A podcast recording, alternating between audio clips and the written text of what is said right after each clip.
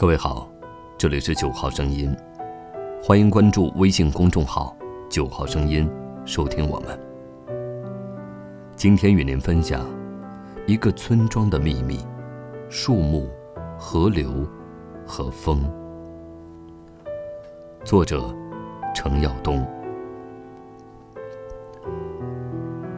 一颗种子落下，犹如一个人找到了归宿。一片叶子或者一根向上的枝条，可以支撑整个村庄。孤独的个体，构成一个村庄，不是没有可能。每一次目之所及，树木、土地、野草、庄稼，实际上是无法逾越一个村庄留给内心的强大。石头，流水。疏松的黄土，已经成为记忆中的碧云。站在高处，亦或暮色四合时分，远眺一棵蓬勃的树木，不同的方向，不同的光线，树的存在，便是村庄等待的符号。人可以背离村庄，但无时无刻不在精神的向度里皈依。没有必要思考和选择。村庄是一棵树的根，我们在枝条上攀爬，并绽放。离开村庄，在物欲的长途上行色匆匆。进入不惑，偶尔归来，在熟悉的土地上漫无目的的游走。因为一棵树的晃动，停下脚步。它没有静止，摆动的弧线也没有规律，我的目光却被牢牢纠缠。一只鸟斜着身子钻进树杈，鸟的飞翔消失，我的目光依旧没有收回。落日下沉，树梢上呈现出缤纷的色彩，金黄色。暗绿色，铅灰色。我孱弱的身影被拉长在土地之上。晚霞之后，夜影帷幔般下沉。我向树而行，脚步迟缓于风。树木与村庄之间的逻辑，使我想到了生老与病死。树将死，村庄。将逝，皮之不存，毛将焉附。虽是一个古老的哲学故事，但我绝对相信先人们的智慧。一万年流淌，滴出一万年的声响。人生尚未出现，清澈、丰沛、欢快，源源不断。这些美丽的词汇，在它的表面。久长的停留。第一次看见，它的深度恰恰能淹住我的脚踝。整整一个下午，坐在一块温热的岩石上，把脚投向水里，水里没有游鱼、青蛙，就连蝌蚪也很难见到。岛缠绕在水底的乱石之间，这是仲夏的河流。舒缓，平稳，水面之上是由远及近的蓝灰色。自己仿佛一个闲人，实际上的确是一个闲人。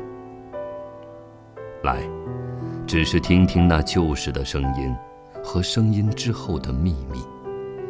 秘密被流水带走，遥不可及，像母亲呼唤孩子，或者母亲从来就没有呼唤过。望着拐弯的河流和消失的声音，我想，在看不见的地方，或许坐着一个和我同样的人，承接着寻找秘密的任务。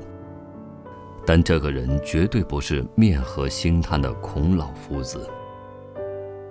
被河水冲刷，沿着河的方向，右岸是陡立的黄土，左岸。那些瞬间堆积而后又四散的石头，青色、白色、褐红色、深蓝色、墨绿色、黄土色，以及寸长的野草，构成了眼界之内的全部色彩。正午偏西的阳光，使他们的肌肤更加耀眼，就连攀爬在其间的一些甲壳虫，都让目光晃动。此时一切仿佛静止，时间、河流、光线，相互抚慰着对方的存在，不想离去，也不想挪动，把身体交给这色彩，永恒的固守。就像固守一个无法吐露的秘密，可我不能恒久的固守，在生存与欲望中行走，我食人间烟火，重叠着来时的脚印，缓慢上升，水声越来越小，越来越细，而那些色彩与斑斓，年复一年的演绎。但聆听者和观望者，已是此去经年。风吹老了树木，吹瘦了河流，吹散了村庄里那些熟悉的面孔。在冬天的村庄里行走，枯黄的野草，晒干的牛粪，安静的院落，树杈上孤独的鸟巢，鸟巢摇摆在风的方向里。我总担心它被吹落，洒下一地的树枝和柴草，然后又寄居别处。正如离开村庄的我们，不停地迁徙，不停地奔跑。鸟置身于村庄，表明了村庄的气场。人在村庄的历史中又显得多么微弱。我不可能有第二个属于我的村庄了。那将是佛语中的轮回。但愿下一个轮回中，我是一个鸟，可以自由的飞翔，自由的选择。这需要多少年修行？或者我是一把野草，用火焰温暖此时正在风中牧羊的老人。老人可以将自己的羊赶回家里。温暖在炉火旁，但他固执地斜着身子，在荒野里坚守着一个牧人的责任。他放牧着十来只羊，穿着皮袄，脸色黝黑，皱纹深陷，使我真正的体悟到了风如刀刻。十来只羊，在风里相互能辨清对方的声音，是他的骄傲。也是他一生全部的存货。